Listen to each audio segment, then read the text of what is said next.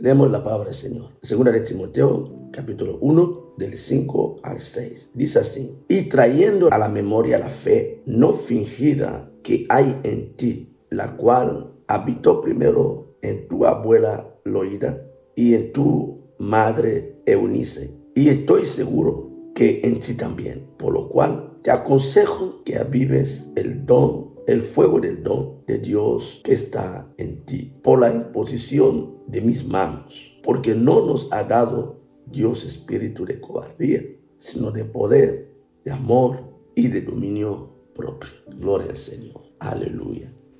Y leemos también Hechos capítulo 2, desde el versículo 1 al 4. Dice así las escrituras. Y cuando llegó el día de Pentecostés, Estaban todos unánimes juntos. Y de repente vino del cielo. Aleluya.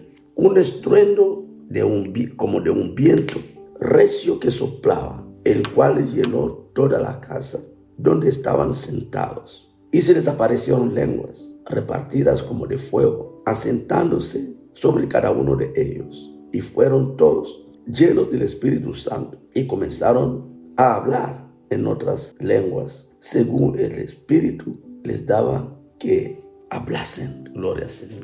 Como sabéis, estamos preparando nuestro 26 aniversario, Dios mediante, para día 30 y 31 de, de julio, con un gran tema, es mantener la llama del Pentecostés. Amén. Estaba meditando esta noche, ¿no? Para, bueno, la noche anterior y esta mañana, un poquito acerca de lo que tenemos que hablar esta semana, siempre dejándonos guiar por el Espíritu Santo. Entonces esta semana vamos a tocar de lleno el tema de Pentecostés. Amén. Tema de Pentecostés, porque es interesante entender el objetivo del Pentecostés. ¿Para qué es el Pentecostés? ¿Qué trajo el Pentecostés? ¿Cuáles son las ventajas del Pentecostés? Amén. Entonces, durante la semana, Dios mediante, estaremos trabajando, enfocándonos al tema de Pentecostés. Ya de, entrada, la palabra Pentecostés significa cosecha. ¿ok? También significa 50. Entonces era el principio de la cosecha, o sea, 50 días era el principio de la cosecha. ¿ok? Por eso Israel celebraba el día de Pentecostés para darle gracias a Dios por las primeras cosechas. De ahí se asocia los 50 días de la venida del Espíritu Santo, pero también de la cosecha. ¿Ok? De la cosecha hablaremos mucho, pero mucho. Donde hay Pentecostés, debe de haber cosecha. debe de haber los resultados. Si no, no se llamaría Pentecostés. Quiero que desde el principio eso quede bastante, bastante claro. Donde hay Pentecostés, hay resultados, hay frutos en abundancia. Vamos a ver algunos ejemplos para que entendamos lo que trajo el Pentecostés en el tiempo de los apóstoles. Y Dios, por su misericordia, y Dios que no hace excepción de, personas, espera también que en nuestro tiempo el Pentecostés traiga o traigan los mismos resultados. Aleluya. Vemos el resultado de la multiplicación de la iglesia. Nada más la iglesia llegara al Pentecostés. Entre otras cosas, el Pentecostés trajo multiplicación. Hechos capítulo 2, el versículo 41. Leemos la palabra del Señor. Así que los que recibieron su palabra fueron bautizados y se añadieron aquel día como tres mil personas. Empieza la cosecha de la iglesia. Una iglesia que apenas tenía 120 miembros cuando cayó, cuando descendió el Espíritu Santo en el día de Pentecostés. Y el primer discurso de Pedro delante de la gente confirmó la cosecha. La palabra Pentecostés, que también significa 50, representaba los 50 días de las primeras cosechas. O sea que ya vemos la primera cosecha de almas. No se olviden que cuando Cristo llamó a Pedro, le dijo a Pedro, yo te haré pescadores, pescador de, de almas. Y aquí se está cumpliendo la palabra. Y Pedro empieza a vivir también su Pentecostés, Pentecostés en su ministerio. Su primer discurso trae tres mil personas convertidas. Aleluya. Pero la cosecha sigue. En Hechos capítulo 4, 4, Hechos 4, 4, otra vez es Pedro Dice la Biblia, versículo 4. Pero muchos de los que habían oído la palabra creyeron y el número de varones era como cinco mil. Otros tantos convertidos, otra cosecha más. En un espacio de, días hay tres mil, hay cinco mil convertidos. Solamente están hablando de varones. Seguramente había también mujeres que habían, habían creído que se habían convertido. Pero seguimos viendo cosecha. Hechos capítulo 5, el versículo 15. Otra vez Pedro en acción. Aquí solo estamos hablando de Pedro, no estamos hablando todavía ni, ni de otros, de Pablo, pero estamos hablando de aquellos que vivieron el Pentecostés literalmente y cuáles han sido el resultado de sus vidas, lo que les aportó el Pentecostés. Y nosotros necesitamos ver el impacto del Pentecostés. Amén. O sea que ese es el tema de la semana, el impacto del Pentecostés. Entonces, el versículo 14 leemos, y los que creían en el Señor aumentaba más gran número así de hombres como de mujeres. Wow. Ya no solamente nos están hablando de los 3.000 que se convirtieron, no solamente nos están hablando de los 5.000, pero ahora nos dicen de un número incalculable. Ya la propia iglesia no puede controlar el número. Había demasiada, demasiada gente que habían sido cosechadas, almas que habían sido cosechadas. Esos son impactos del Pentecostés. Aleluya. Ahora bien, ¿qué pasó en el Pentecostés? Volvemos a, a, Hechos capítulo 2. Vemos que en el Pentecostés, ahí en el capítulo 2, del 1 a 4, dice que mientras que estaban ahí, cuando llegó el día de Pentecostés, o sea que cuando se cumplieron los 50 días del día de las primeras cosechas, el Espíritu Santo vino sobre ellos. Aleluya.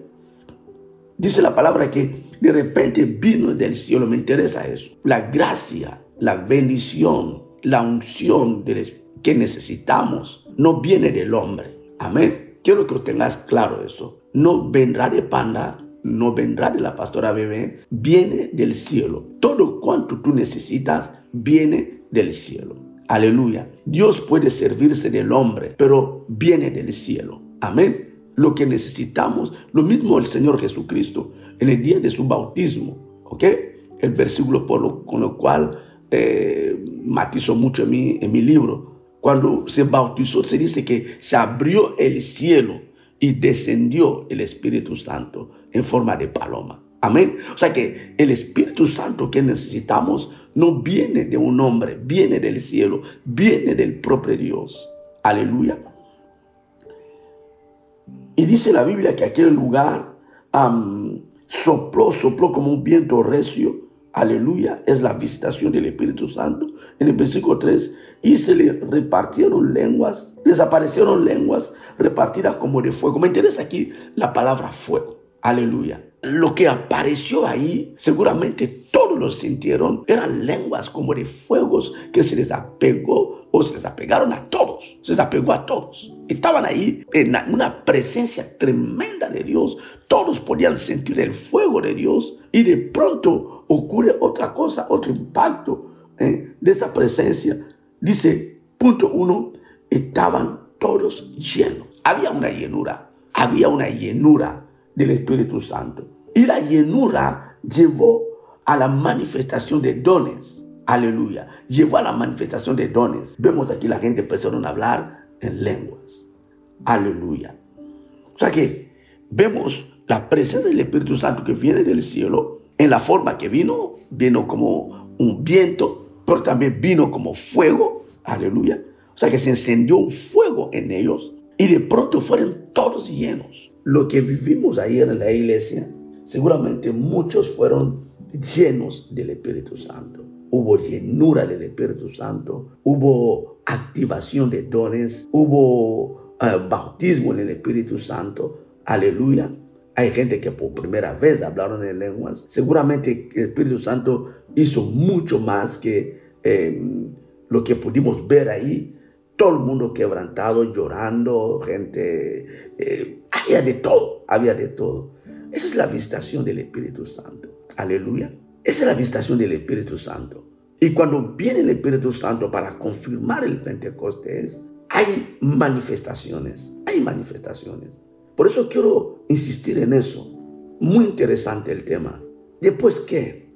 La pregunta es, porque cada uno de vosotros, o muchos de vosotros, fuisteis visitados de una manera extraordinaria, extraordinaria. Pero ahora qué? ¿Sabe? El, gran problema de la gente no es tanto recibir del Espíritu, no es tanto vivir en esta llenura del Espíritu, con un culto de ayer. Pero la pregunta que tenemos que hacernos, ¿ahora qué? ¿Después qué? Ahí donde empieza el problema. Porque seguramente otros, o unos, perdón, volverán a esperar hasta el domingo que viene para volver a llenarse. Algunos aparecerán después de un, año, de un mes para buscar otra vez esa llenura.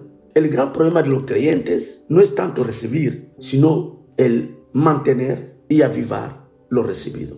No saben hacerlo, no saben hacerlo. Aleluya. No saben que todo tiene un principio, un comienzo. Muchos el domingo pasado o ayer por primera vez fueron tocados de una manera extraordinaria. Algunos ya llevan siendo tocados, pero después qué?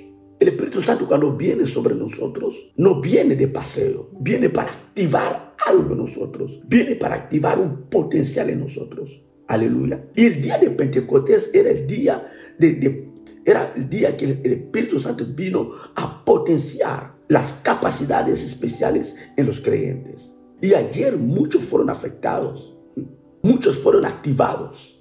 Aleluya. Muchos fueron activados.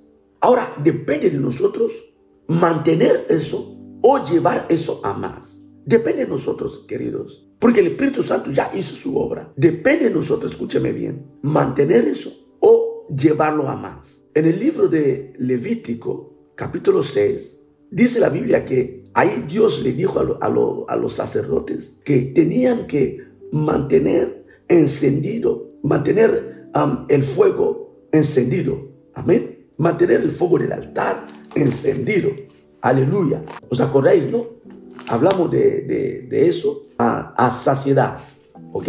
Toda la mañana el, el sacerdote tenía que traer leña y para poder hacer que ese fuego no se apagase. ¿Ok? Y era una recomendación, que el fuego no se debería de, de apagarse. Aleluya. Estamos en Levítico capítulo 6. Dice la palabra del versículo 8.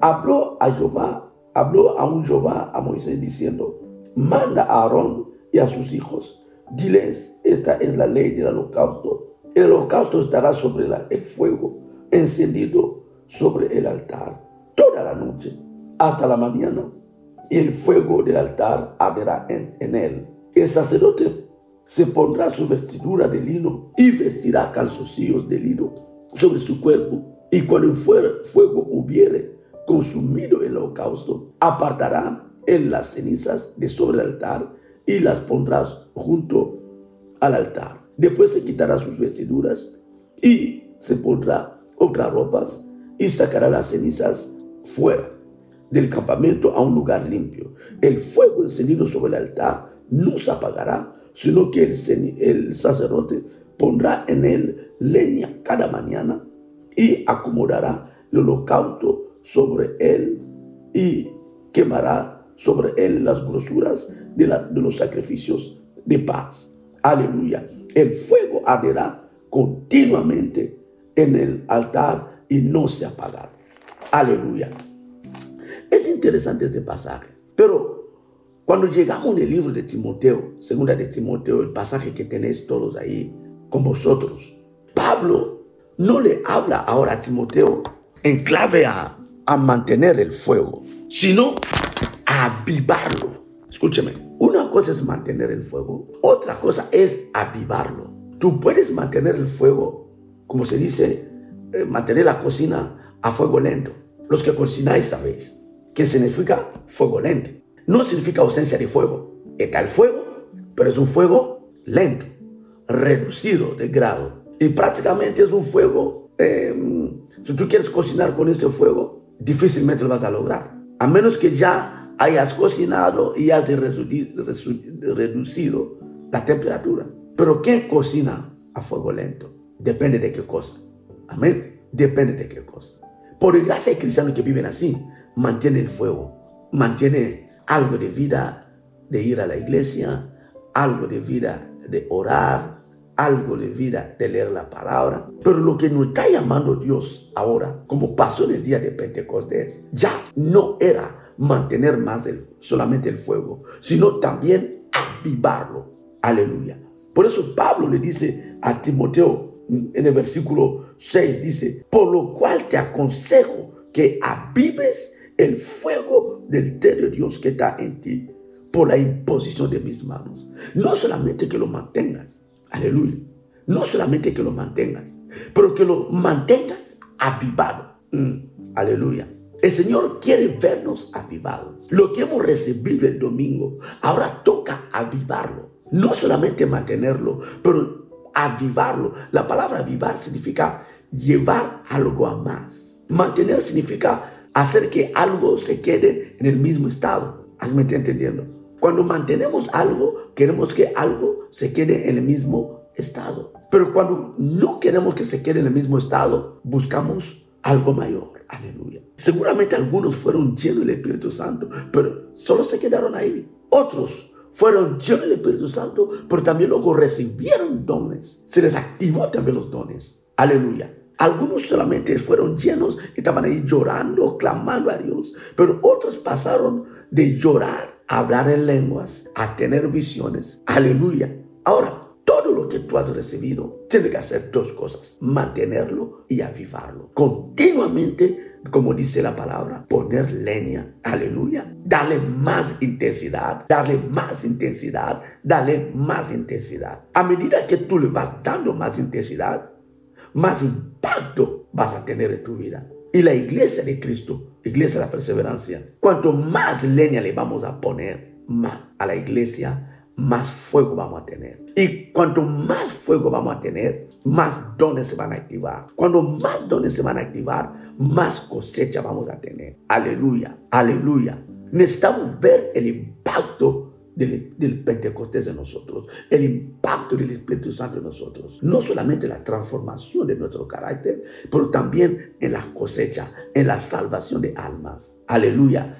Ay, me está entendiendo. O sea que el día de Pentecostés fue el arranque de un tiempo de cosecha. Aleluya. Cosecha de almas. Pero también nosotros tiene que haber cosecha de valores, cosecha de transformación, vidas transformadas. Aleluya. No quiero, no queremos, seguramente Dios tampoco quiere que esos cristianos que esperan solamente un momento concreto para avivarse. No, no, no, no. Ya no estamos en este momento. Estamos en el tiempo que estamos siendo adiestrados para que cada uno, cuando recibe algo, sepa mantenerlo y sepa llevarlo a más. Y Pablo se le, lo, recuerda a Timoteo, le dice, lo que hay en ti hubo también en tu abuela hubo también tu madre. Y creo firmemente que también hay en ti. Pero ahora lo que tú tienes que hacer, aviva lo que hay en ti. Aleluya. Aviva lo que hay en ti. Ha habido una traspasación de esa de padre, de abuela a, a madre y de madre a ti.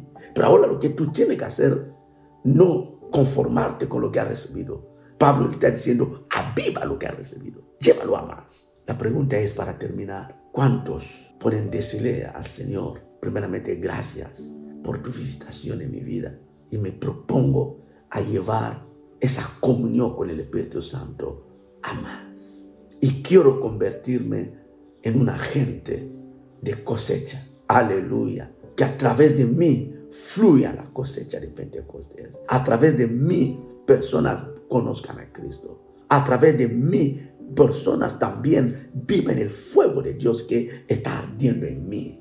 Aleluya. Los apóstoles recibieron aquel fuego, pero luego transfirieron este fuego a la gente. Aleluya. Y hubo cosecha. La iglesia de la perseverancia tenemos que levantarnos para que haya cosecha. Por eso estamos declarando ese tiempo de Pentecostés. Aleluya.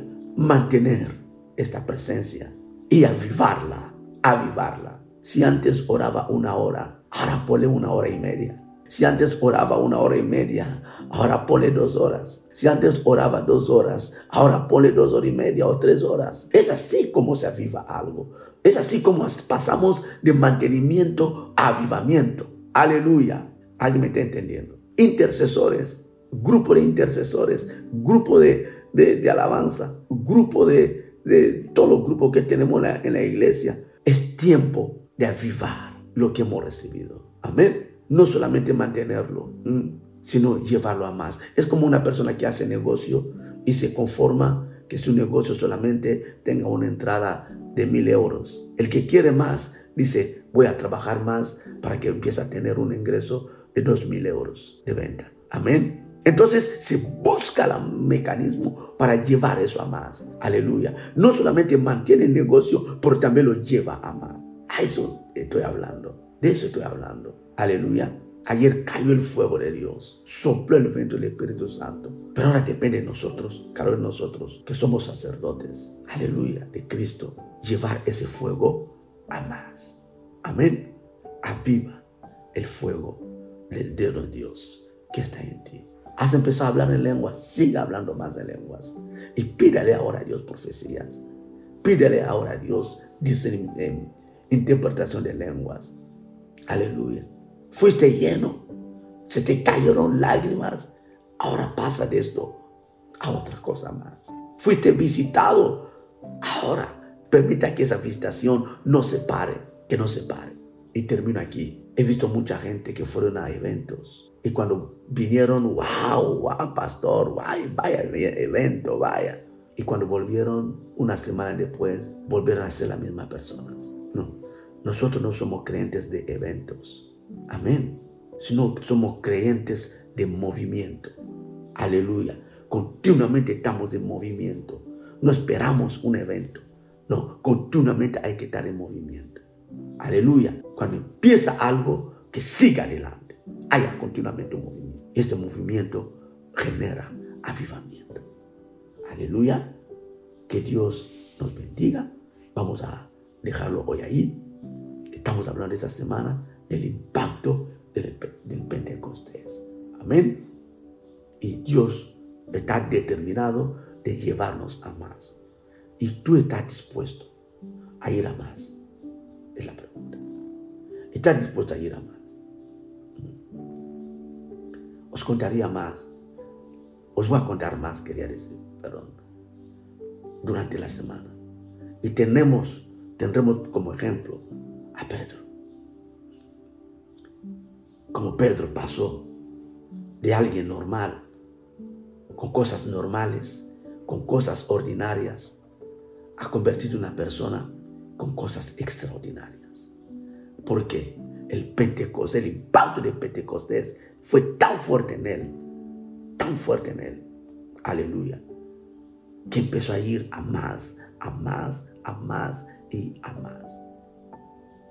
Mi oración es que Dios nos lleve todos a más en ese nuevo tiempo de, Pentecostés. Amén. Que nuestra iglesia, que nuestra vida personal con Cristo, con el Espíritu Santo, no vuelva a ser igual, hermanos. Aleluya. Aleluya. Amén. Aleluya. Que Dios nos bendiga, hermanos. Vamos a comprometernos en eso. No sea un domingo aislado, sino que sea todos los domingos, todos los martes, todos los jueves, todas las mañanas cuando estamos juntos. Que podamos experimentar siempre esa presencia, ese fluir del Espíritu Santo. Cuando estamos trabajando, cuando estamos en la calle, cuando vamos al monte a solas con Dios, que podamos experimentar ese impacto de la presencia del Espíritu Santo. Amén.